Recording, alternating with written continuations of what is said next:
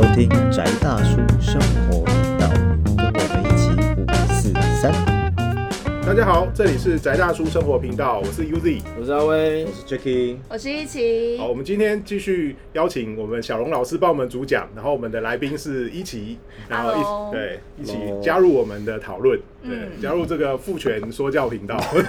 真的上一集应该 上集就变又继续说教，我们又在上上一集我已经不小心跟狗狗玩开了，对，我们这这集就继续讨论。呃，我们上次的题目是奇门遁甲，然后这次讨论的是春光出版的《九宫奇门》这本书，然后由这个子琪老师所呃撰写，然后那个我们的小龙老师 Jacky，然后他参与很多制作的部分，所以我们继续请他帮我们介绍。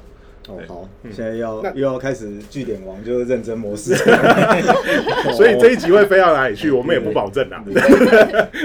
对，第一个是当初当初跟老师一起就是参与老师制作这本书的时候，就像我们前一集讲的嘛，他的目的就是让尽量的简单化，嗯嗯嗯。然后其实我就只有四个字啊，就是它叫现学现卖。嗯。看完一章你就去玩，看完一章你就去玩，然后等你把这本这本书大概有七个章节，嗯等你把七个章节玩完都玩过一轮的时候，你大概就知道，呃，所谓的传统的奇门遁甲，它可能在干嘛。那但是我看目录，我还是会觉得有一点点，因为我是完全不懂那个，我对东方术数真的是完全没有在上课啊研究。如果像我现在一开始打开看到，就是什么终身盘、奇门盘，我一开始需要对这些名词有认识吗？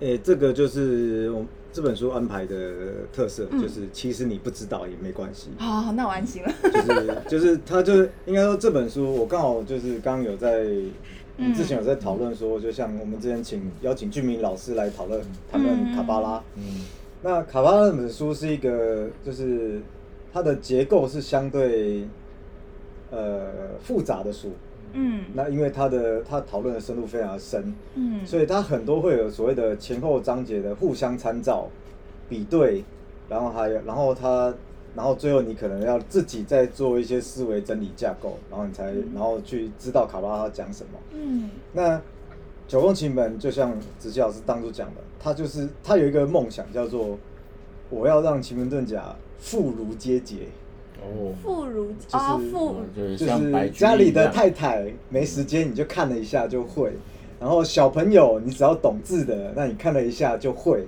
这是他的理想。那所以九宫奇门它就是用一个非常非常直线浅白的方式，它不像是乐高需要你一直去重组去尝试，是。它就是一个房子，你就是地基一层一层盖，一张一张走。它等于是一个很像是聊，如果说奇门遁甲是一张床，他教你怎么组床，诶、床搞不好还太复杂。哦 对 对。所以它是一个很实用的工具书。好，我不知道这样比喻对不对？嗯你不要管床架跟床本身，他只教你怎么把床套好、床铺好而已。还是像微波食品放进去按按按反正你就是按哪一个就对了。对，因为因为讲白了就是大家希望，就算奇门遁甲再神、再有趣、再嗯深奥，你没有办法体会的话，也没有意义。所以嗯那怎么体会？体会就是你直接做一次。那嗯但是传就像我们之前讲啊，传统奇门遁甲因为它的资讯量很大，嗯，它的结构很复杂，所以你要去快速的上手解读几乎不可能。但是它有，但是你只要提供给你一个简单的切入点，你就可以开始玩一些小游戏。嗯然后像那些小游戏可能会对你每天的一些决策可能就有一点帮助。比如说，呃，这个在老师的自己的作者序里面有提到了，他有一个观念是，其实预测是你跟不管是跟神或高我的约定，就是你决定一个方式，然后你稳。是第一堂课。哦，第一堂课，呃，没有没有没有没有，就是它它的前提啦，应该是这样讲。嗯这个系统的前提，它一开始你要练习，就是你要习惯一个方式这样子。哦，那你说像我们很多人，比如说一起老师应该很熟悉嘛，就是嗯。我们假设不管塔罗牌阵，嗯。我们今天就是今天要做一个一日运势，嗯，好，我们就抽一张塔罗牌出来，对，对不对？然后你解读那张塔罗牌，然后就可以了解你今天可能的碰到的状况。那譬如说我们第一张就是这样，嗯。九个格子就像九张塔罗牌，或是九支签，嗯。然后你就抽签，嗯。抽出来之后，那个那一支签就是你现在要的答案。嗯。对，那可那看懂答案本身就是它有点像是你解签要有解签师的能力。嗯，嗯那没有关系，现在更简单，就是签师的能力我们后面慢慢练。我先告诉你，这支签反正上面就是上上级、上级，所以我们就只要判断出吉凶，对。二分法。二分法、嗯。OK 或不让你可以决策，呃对、，yes 或 no 就好了。对，这个男的好不好？丢铜板的概念。对，能不能交往，然后或者是这件事情，这个投资该不该干，然后或者是今天要不要做什么事情，嗯。嗯。对，然后就快速的让你有一个决策参考，嗯。嗯。对，然后其实第一章就这样，嗯但是当然有一些细节操作的技术，就是在麻烦各位，还是要记得 还买书，记得买书，干爹 有帮你打书了。对。因为他就对，那在这么简单的方式，我相信小智现在边我们边聊边翻，你搞不好看到看完前三页，你大概也知道他在干嘛了。对啊，欸其实蛮好看的，就是会一直看下去，然后就忘记要就忘了我该说话正。在录 podcast。哦记得要买书啊！啊因为其实我老实说，就是真的以前都会觉得像武侠小说，会好像我会不会看到很多名词不懂啊，看不下去它里面的解释还算蛮蛮清楚的，就不会一直套用专有名词。对啊，因为嗯我这样讲，比如说以这本书跟传统术数的，通常大家了解的形态来讲的话，第一个是口传统术数，第一个就是你一定会看到他们呃，一定会从河图洛书开始讲起，嗯他们会从整个东方哲学的起源开始然讨论后就会。看不懂。对，然后可能整本书可能大概有三分之一到一半，我们都都在了解这个哲学起源。嗯然后后面开始用的时候，因为系统又很复杂，然后你可能就像威哥前一集讲的是，看完会不会，一定铁定不会。那这本书说真的就有点完全反向操作，确实。就是第一章就是要你会，对，每一章就是要你会，每一章就是一招一个招式，然后七个章节就是七种招式，然后到最后你七种招式都学会了，就很像我们的武术一样。嗯哼，第一章是刺拳，第二章是直拳，第三章是侧踢。嗯哼，然后等你七章学会了的时候，你可以把它变成 combo 技，嗯哼嗯哼，就你可以自己把它连接起来。嗯。你可以刺拳完接侧踢，你可以直拳完接摔技，然后你就你玩熟了，你就可以开始自己有一些变化型、嗯基础变化型这样。嗯哼。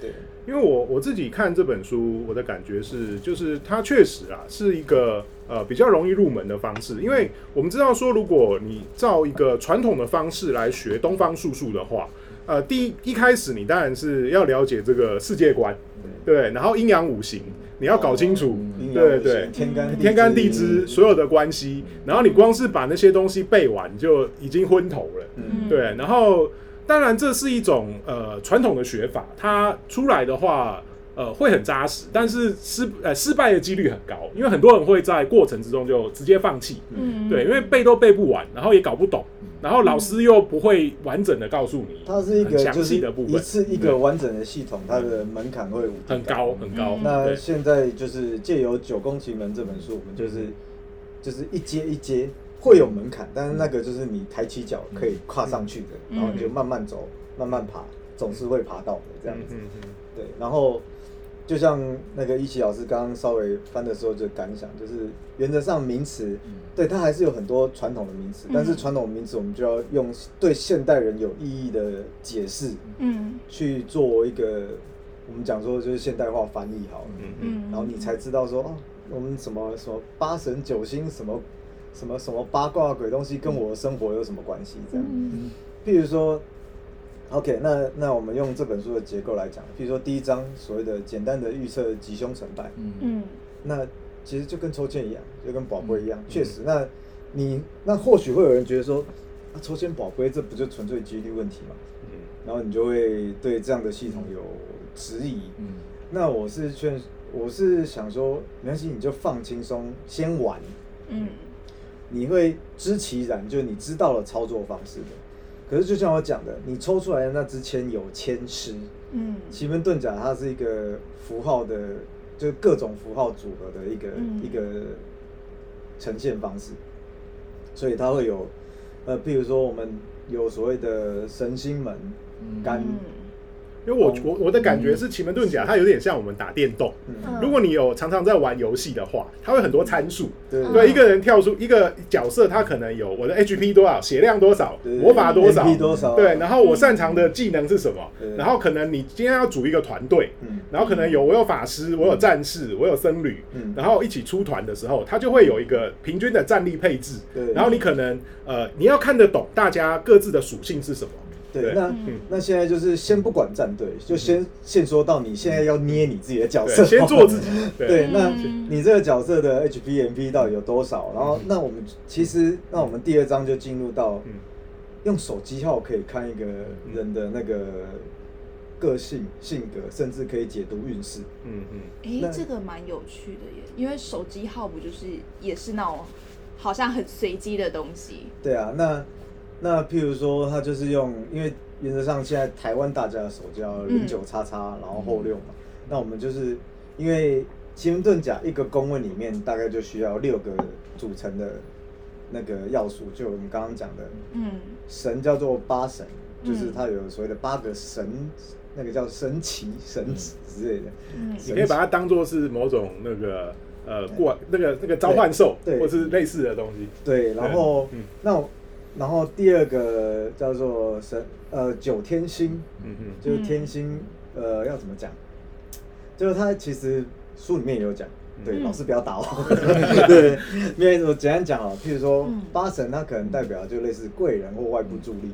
嗯然后九天星，它九个九个星星，它可能分别代表就是事情的格局，或是一些事情呈现出来的一些特色或现象，或反映在人，可能就是你，嗯你这个人的一些嗯特质。比如说神，可能，譬如说八神，它就是最上面的，神通常是最上面。嗯那譬如说以手机号来讲，可能就是你这个人的核心价值观嗯的一个代表。那我们再去查书里面的意思，说，哎，直服这个八神它的意思是什么？嗯 OK，那你再去对照，那持有这个手机号的持有者，他这个人是不是跟你你所对他的认识跟这个符号解释起来是不是一样的？嗯你就可以去查证，所以你就会有一个符号怎么样？这些奇门的符号我以前看不懂，可是现在来对照一下，奇门符号怎么形容人？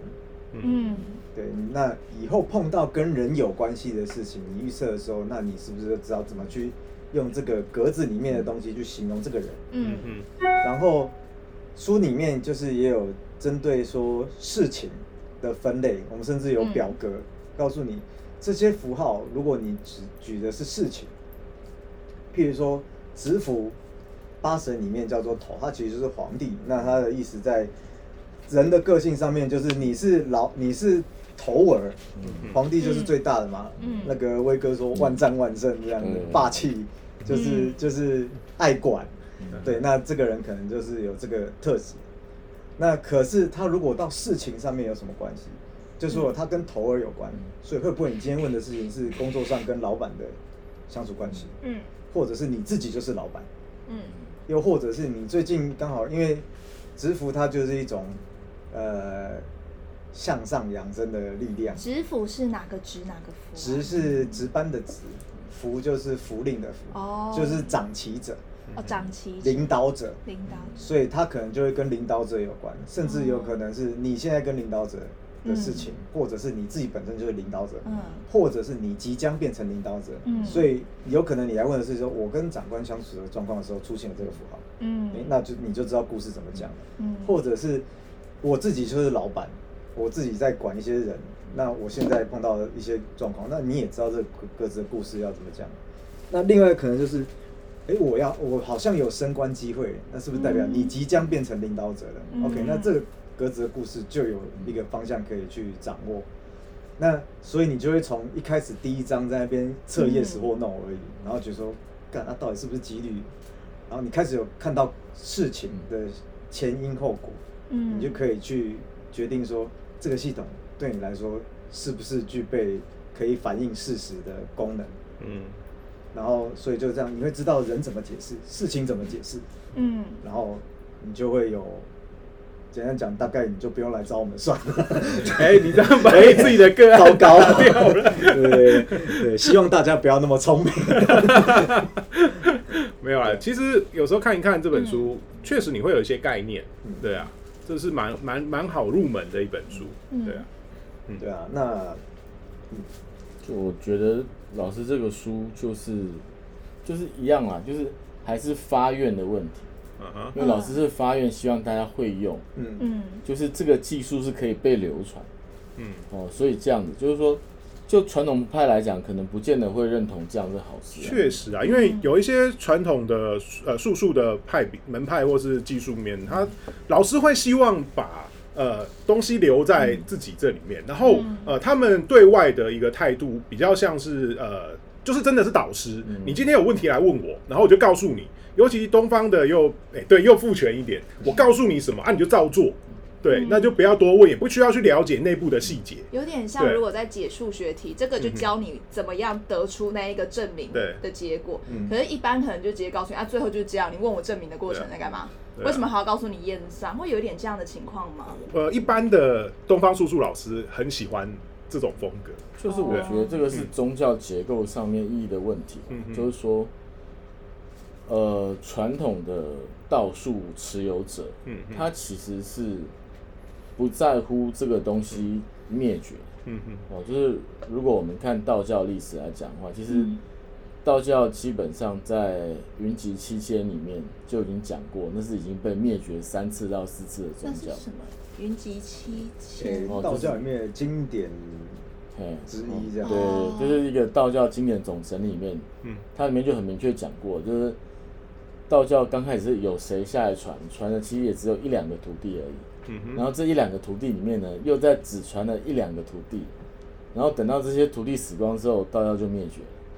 哦，然后再过了几百年，然后那个神又觉得不行了，然后再下来再传。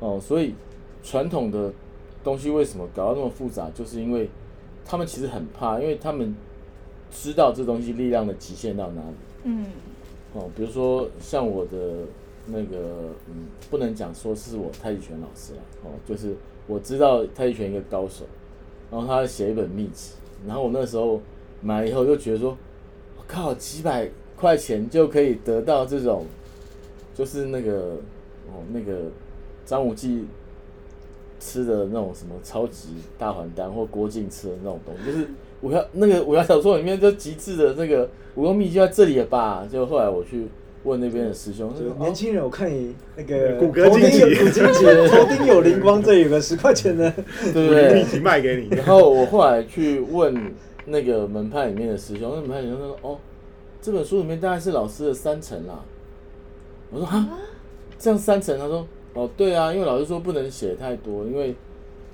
如果到时候被一个坏人得到的话，他他变成高手，嗯嗯对不对？然后就没有人打得赢他了。嗯哦，那所以东西就要藏起来，其他就是问老师啊，老师还在啊，嗯哼，哦，所以我觉得就是传统门派有这个状态啊，但是其实老师这个东西等于反过来做，让你先喜欢它。嗯因为在道法的或是道道教术数的传承里面，基本上你要先经过一段时间的学习之后，你会受禄，嗯，而且一路二路会会好会至至少三两三次嗯，你才能够慢慢去接触到更核心的东西。嗯。所以这是传统的学习上面的的状况。对啊，那像我就有点排斥受入，所以都不太老师问问我要不要受入，我都觉得有点嗯，对啊，因为比如说像像藏密好了，对啊藏，密也是要灌顶，或对，没有，就是藏密最有名的嗯。哦，就密勒日巴嘛，嗯。对不对？哦嗯，然后密勒日巴最喜欢被讲就是那种啊，就是他师傅整他，如何整他，A B C 整，对不对？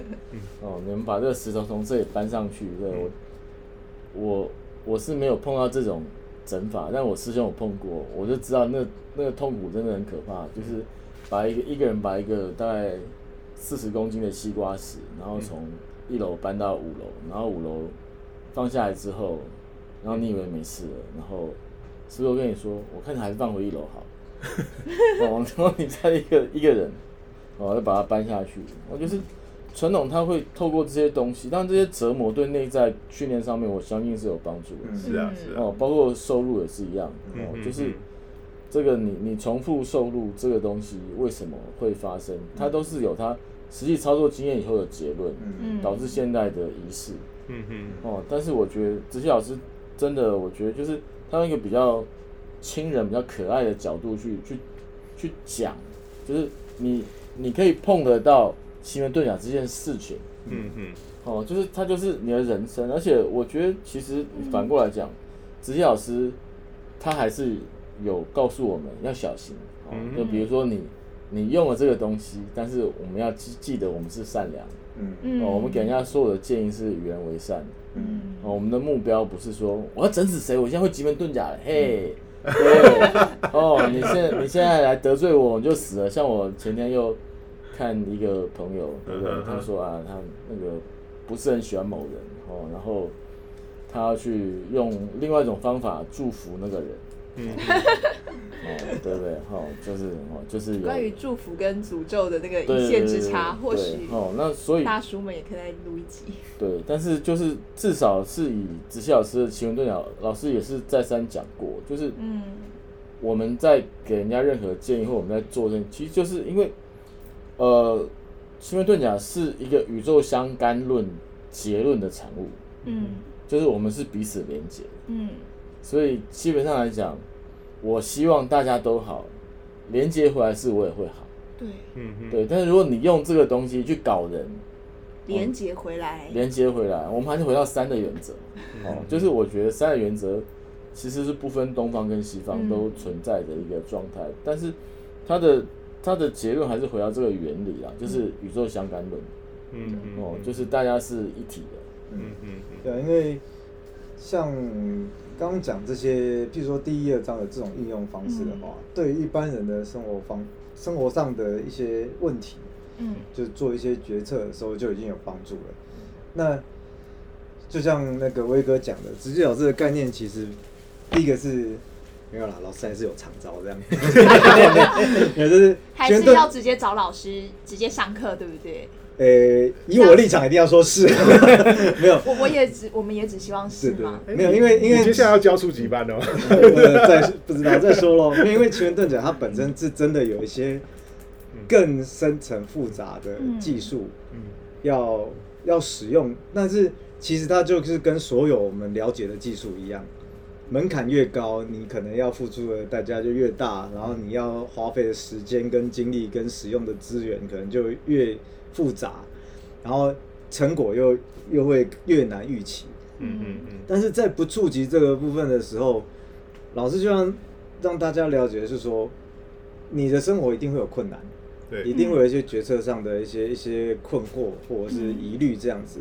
你有没有工具可以帮你？嗯那你有什么方法可以自救？嗯然后再就是这个自救方式，你如果不懂原理，或者是你不想要了解什么原因，你可以至少用一下。嗯嗯多少有点帮助。但是如果你要从这一点开始，慢慢的走深一点，我想要知其然也知其所以然的时候，这本书也可以帮你做一个初步的了解。嗯，其实我也讲白了，我跟老师可能在讨论这本书的时候，他的意思说，这一个这一本书其实是你了解东方术数的叩门砖。嗯嗯嗯你从这边开始进去之后，原则上东方术数的基础，你就是借由这种边玩边学、边做边学的状况，你可能都会有一个基本的理解。嗯以后你听到什么人家讲什么八载明镜、悬空飞星、什么紫微斗数的时候，你都会有一点感觉说，哦，他讲的可以类比的状况，大概在棋盘上会有什么样的类似的呈现。嗯嗯嗯然后你就可以有呃自己再去找想要发展的方向，嗯，不管你以后有没有要继续深入奇门遁甲。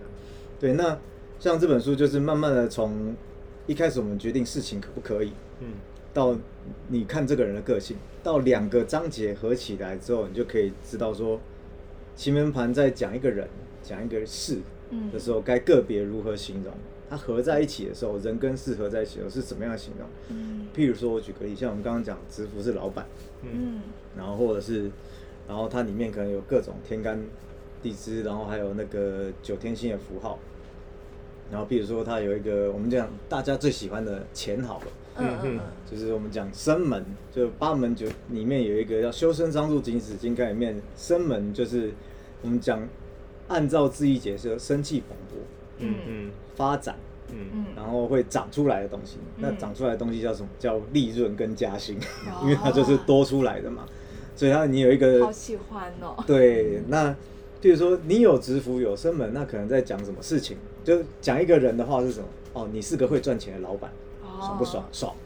然后职福加生门可能代表是你要升官加薪的，爽不爽？爽。然后或者是呃，我想一下，刚刚讲的是就是有一个你可能是老板，然后你可能是要升官的，然后另外就是你面对老板，嗯嗯然后他准备要加你的薪。哦，对，就是你的人在这个故事里面，可能看你扮演的角色是什么，嗯，所以你的人人的特质跟个性，还有跟事件，就合起来了。嗯。嗯嗯然后像我们到第三章有所谓的奇门终身盘，这个算是、我觉得算是老师就是不好意思又要用对面的用语这样。子，现在我反而想不起来台湾用语要用，没关系，明显就所谓的干货，就是、哦，因为没有人含在，金量很高那样。因为奇门遁甲盘大家都知道可以拿来预测战符。嗯。甚至可以拿来我们讲说排兵布阵就布局改运就对了，嗯。但是比较少人在说奇门遁甲拿来做命术，嗯嗯，就是我古代就是东方的玄学术数有分三一命卜相，对，三字就有点像是入山修行嘛，修道人，然后一就是中医嘛，医学之类的。嗯，然后命。命就是命数就是跟八字、紫微斗数看你一生运程的，嗯嗯嗯，其实一般来说啊，所有的呃命数都可以当卜数，对。卜数其实也可以当命数，对但其实它可以互相转换，当然会有一种功能性上的偏重，对，但是奇门遁甲就确实在过去比较少人在诉求他命数的部分这一个部分。嗯那老师其这一次就直接就是就是亮相这样子，哦说奇门遁甲的命数，来你要你要看为什么它可以当命数用，就像我们讲的九宫八卦里面所有的符号都可能代表是人事物。嗯。嗯嗯所以你要看爸爸有爸爸专属的位置，看妈妈有妈妈专属的格子，嗯。看长男看长女都有各自专属的位置。嗯嗯。你又看得懂里面的符号了，经由前面两章边玩边学的状况，你就知道说、嗯。哦故事怎么讲，所以你就可以看到一个人他家里所有的状况，嗯哼。比如说对，因为我我我感觉它的命数的应用起来有点像紫微斗数的一种、一种哎、它的形态相对于八字，它比较像紫微斗数，嗯。就是说它以它是以那个呃宫格的方块，因为它就是后后天八卦的宫格，嗯。然后来看呃这个这个生呃生命的各个不同的宫位或者不同领域来、对。的这样子来看，对，它就是变好像在看那种嗯呃有点像占人星，对占星。图，对，就像命星盘，星盘占星的星盘，对，其实就那个概念会类似。嗯。那为什么我不知道我讲这个嗯。会不会被老师打屁股放厥吧？就是嗯。就是简单讲，九宫八卦它就像是一个标准模板，嗯。嗯。你套到你要的问题上面去。嗯。你今天问家庭，就想要说这九宫格压在家庭上面的时候，嗯。就是每个人大风吹放好，爸爸妈妈、嗯。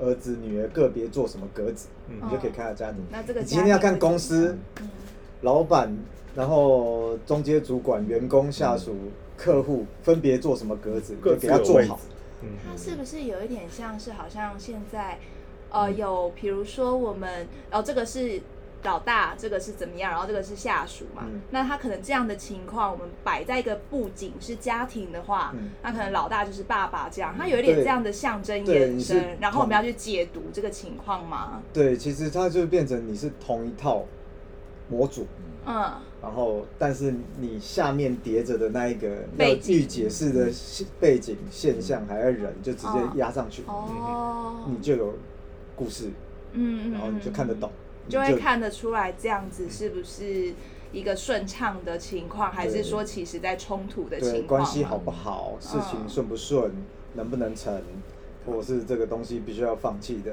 然后你就知道了。那它可以叠在多人的对象上面，比如说家庭各个成员，那它也可以放在你一个人身上，嗯，就像那个 Uzi 刚刚讲，跟斗数一样，我排流年大限，嗯。嗯。然后我就来看一下我这辈子什么样的时机适合做一些什么样的的适合适合把我的重心或资源放在什么样的领域，嗯。或者是呃比如说我这十年重心应该要在家庭，嗯。那我可能就尽量把我家顾好。